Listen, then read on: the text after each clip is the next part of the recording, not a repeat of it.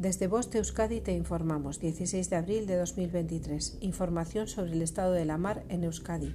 La temperatura del agua es de 13 grados centígrados. Estado de la mar. Viento variable con fuerza 2. En las horas centrales girando a componente norte con fuerza 3, predominando el viento del nordeste. Originará mar rizada, marejadilla por la tarde.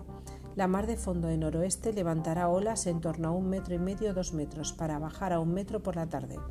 En cuanto a las mareas, la pleamar será a las 2.23 y a las 15.05 y la bajamar será a las 8.34 y a las 20.57 horas. Fin de la información. Post Euskadi, entidad colaboradora del Departamento de Seguridad del Gobierno Vasco.